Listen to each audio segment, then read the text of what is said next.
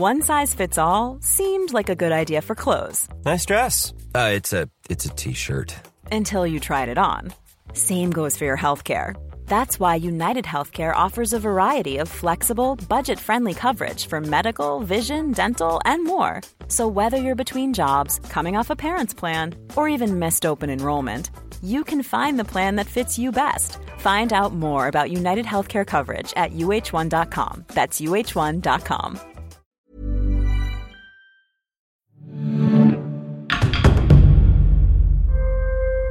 No solo se admiró a Leonardo da Vinci en vida, sino que su reputación se volvió incluso mayor en la posteridad después de su muerte.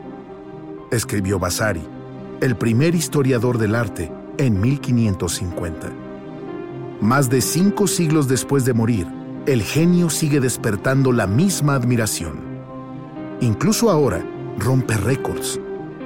En el 2017, Salvatore Mundi, una pintura que se le atribuye, esto es cuestionable, fue vendida por 450 millones de dólares.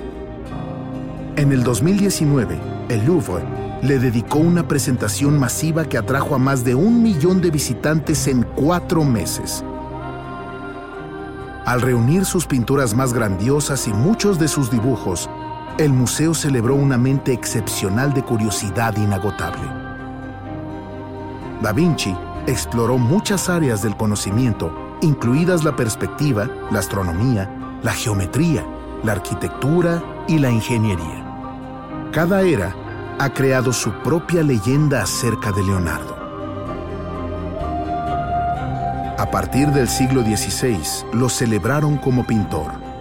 En el XIX, el descubrimiento de sus manuscritos olvidados lo volvió un ingeniero famoso. En los últimos años, algunas personas han intentado extinguir esta imagen al señalar los huecos en el conocimiento de Leonardo da Vinci y acusarlo de ser un fraude. A pesar de estas críticas, a veces legítimas, el mito del hombre universal, capaz de inventar el futuro, se mantiene empoderado. Después de todo, diseñó máquinas voladoras y tanques. No obstante, nada predispuso al niño, nacido en 1452 en el campo toscano, a tanta gloria. Estás escuchando Ecos de la Historia, detrás de las leyendas, el podcast que te cuenta las verdaderas historias de algunos de los héroes más legendarios. Mientras la franquicia de Assassin's Creed cumple 15 años, viajarás de regreso a través de 25 siglos de historia para conocer a los hombres y mujeres cuyo destino los llevó a la grandeza. Descubre sus relatos, revive sus leyendas.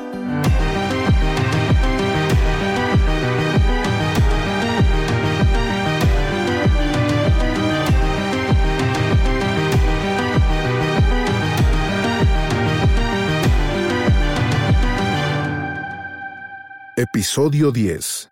Leonardo da Vinci.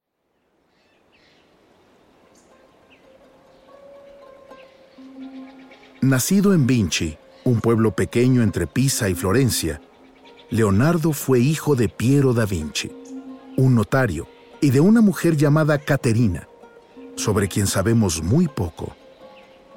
Leonardo no siguió los pasos de su padre Ir a la universidad era inimaginable porque había nacido fuera del matrimonio. Rodeado por el amor de sus abuelos, fue autodidacta. Se devoró las metamorfosis de Ovidio y pasó la mayoría de su tiempo contemplando la naturaleza. Esta apreciación por la belleza de los paisajes y los animales, combinada con un sentido particularmente agudo de la observación, fomentaron su capacidad de dibujo inigualable un pájaro en vuelo, la anatomía de una abeja. Desde pequeño Leonardo llenaba sus cuadernos de bocetos.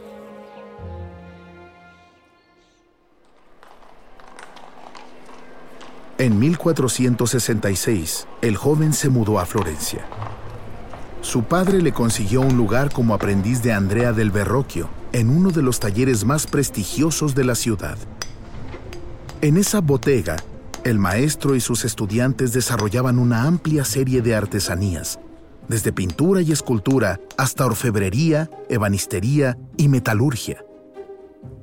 De mano de sus compañeros, entre quienes estaban Perugino y Botticelli, Leonardo observaba, intercambiaba y acumulaba habilidades impresionantes. Además, la ciudad era una obra en progreso constante. Estaba fascinado por la zona de construcción para el domo de la Catedral de Santa María del Fiore. Los ingenieros habían diseñado grúas especiales para colocar el material de construcción de la manera más exacta a casi 100 metros de altura. El joven Leonardo fue responsable de crear la bola de cobre dorado que corona la cúpula. Como esta fue construida en varias piezas, él tuvo que escalar hasta la cima para montar y ensamblarla con un espejo que reflejaba la luz solar.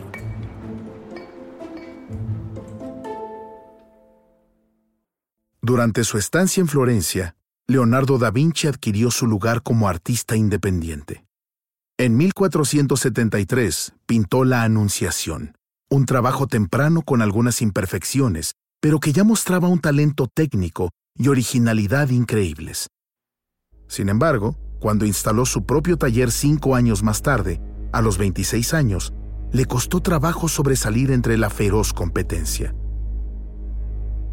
La corte de los Medici se mantenía inaccesible.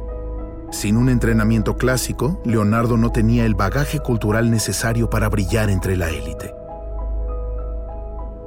En 1482, aprovechó la oportunidad para abrir sus salas el siguiente capítulo de su historia sucedería en Milán. Cuando Lorenzo de Medici lo envió a la corte de Ludovico Sforza a montar un musical, Leonardo dio un paso valiente. Le ofreció sus servicios al noble. En su carta a Sforza, el artista presume, por extraño que parezca, de sus habilidades como ingeniero militar afirma ser capaz de diseñar máquinas de guerra, cañones y vehículos cubiertos, seguros e intocables, que atravesarán al enemigo y a su artillería, y no habrá ningún ejército de hombres armados tan grande que pueda quebrarlos. Al escribirla, creó su propio mito. Es verdad que Leonardo ya había hecho varios dibujos militares técnicos para entonces, pero no eran más que borradores inspirados profundamente en los diseños muchas veces imprácticos, de ingenieros contemporáneos desconocidos. Pero Leonardo tenía una ventaja que lo alzaba sobre sus predecesores. La precisión de sus líneas era maravillosa. En la descripción de un objeto, lo dividía para explicar cada una de las partes a detalle. Tenía un entendimiento perfecto de la perspectiva. Puede que Leonardo se haya inspirado en las ideas de otros, pero al hacerlo, los rebasó. No fue fácil ganarse a Sforza, y el supuesto ingeniero tuvo que esperar hasta 1489 para que le concedieran la entrada al castillo sforzesco. En la corte de Milán, Leonardo se ganó una buena reputación por organizar celebraciones, una herramienta clave en la comunicación política para celebrar la boda de Isabela de Aragón con Gian Galeazzo Sforza en 1490, durante la famosa Festa del Paradiso, montó una opereta maravillosa, Il Paradiso, con maquinaria compleja y efectos especiales. Una gigantesca esfera de oro giraba entre los bailarines y músicos disfrazados, desde cuyas aperturas se vislumbraban estrellas brillantes y los siete planetas que se conocían entonces. Entre 1495 y 1498, Leonardo, quien no había abandonado la pintura, produjo una de sus obras maestras, La Última Cena, la cual fue colgada en el comedor del convento dominicano de Santa María delle Grazie. En 1499, cuando Luis XII, rey de Francia, ahuyentó a la familia Sforza de Milán, el magnífico fresco lo deslumbró. Incluso consideró llevarlo consigo de vuelta a Francia. Durante las turbulentas guerras italianas, Leonardo se convirtió en algo así como un ingeniero militar viajante que se movía de pueblo en pueblo. Había acumulado habilidades verdaderas durante su tiempo en Milán al trabajar con los mejores armeros, observar cómo se producían cañones en los arsenales e incrementar su conocimiento en el arte de la guerra. En Venecia en 1500, intentó convencer al Senado de llevar a cabo trabajos fuertes de fortificación, pero falló. En 1502, cuando tenía 50 años de edad, entró en el servicio de César Borgia, quien había capturado Urbino. A su lado, Leonardo creció mucho como jefe de ingeniería militar. Diseñó máquinas de guerra, reforzó fortalezas y trazó mapas. Su plano de Imola, creado en 1502, revolucionó la cartografía. Su diseño ofrecía por primera vez un pueblo visto desde arriba. Pero el ascenso de César Borgia terminó en 1503, cuando fue apresado por sus rivales. Entonces, Leonardo regresó a Florencia. Fue allí cuando inició el retrato de Lisa del Giocondo nunca fue entregada al mercader de seda millonario que la encargó.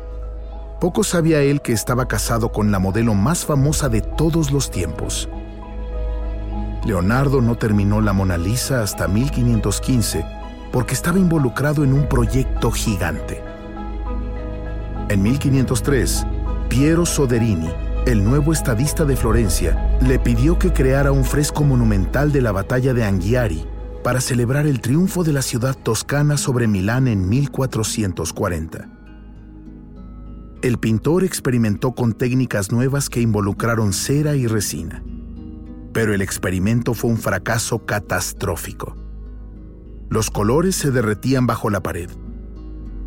En 1506, Leonardo abandonó la obra definitivamente. Mientras se dedicaba a la pintura, el inventor intentó descubrir los secretos del vuelo. Esta larga obsesión puede observarse en muchos de los dibujos de su códice sobre el vuelo de los pájaros de 1505. En el juego Assassin's Creed 2, Ezio Auditore utiliza un prototipo de máquina voladora diseñado por su amigo Leonardo para entrar al Palacio Ducal de Venecia, donde los caballeros templarios amenazan con matar al dogo. El artefacto utilizado por el héroe es un ornitóptero con alas articuladas. Leonardo en realidad diseñó ese aparato intentando imitar la forma y movimiento de las alas de un ave de presa, pero nunca hubiera funcionado a falta de un motor lo suficientemente poderoso. El científico no inventó el avión, ni de cerca. Por otro lado, es sin duda el precursor de la biomímesis, una innovación técnica inspirada en la naturaleza. La observación cuidadosa de los pájaros en vuelo le permitió identificar el principio de la elevación. En 1506, Leonardo regresó a Milán, ahora gobernada por los franceses se convirtió en el organizador principal de las celebraciones en la pequeña corte que se formó alrededor del mariscal de Francia, Charles d'Amboise. En 1509 se le encomendó poner en el escenario las celebraciones por la victoria de Luis XII, quien volvió a la ciudad como un héroe tras triunfar sobre los venecianos. Después de pasar unos años en Roma, donde fue discípulo de Giuliano de Medici, Leonardo aceptó una invitación de Francisco I en 1515. El rey de Francia lo admiraba y quería que estuviera a su lado en las orillas del río Loira. Antes que mi corona, serás tú la joya de mi reino, le prometió. Tras una larga travesía, Leonardo, envejecido, se mudó al castillo de Clou-Lucé, una mansión que le entregó el monarca a pocos metros de su propia residencia el Castillo Real de Amboise. El científico llevó sus libros y manuscritos preciosos consigo, al igual que sus obras más importantes, incluida la Mona Lisa. El joven Francisco I estaba en el ápice de su gloria después de derrotar a Carlos V en Mariñano.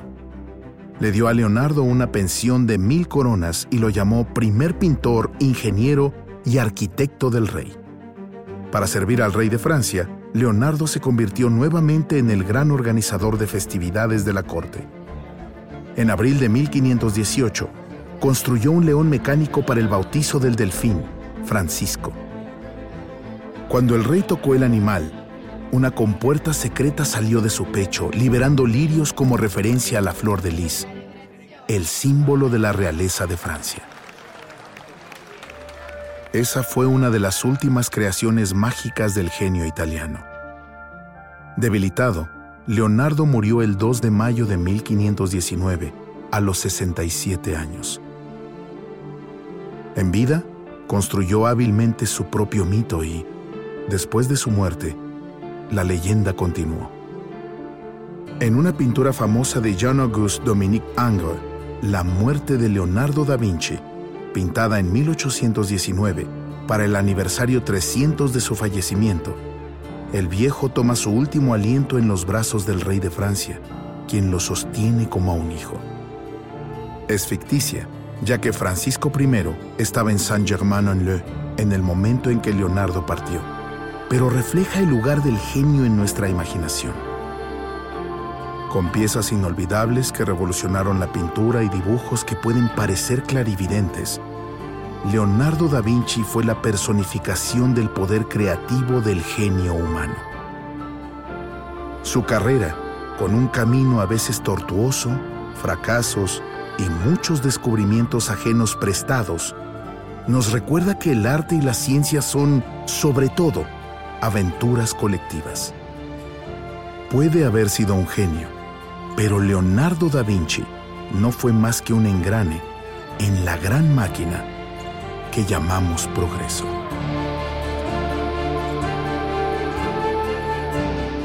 Gracias por escuchar Ecos de la Historia, Detrás de las Leyendas, un podcast de Ubisoft producido por Paradiso Media.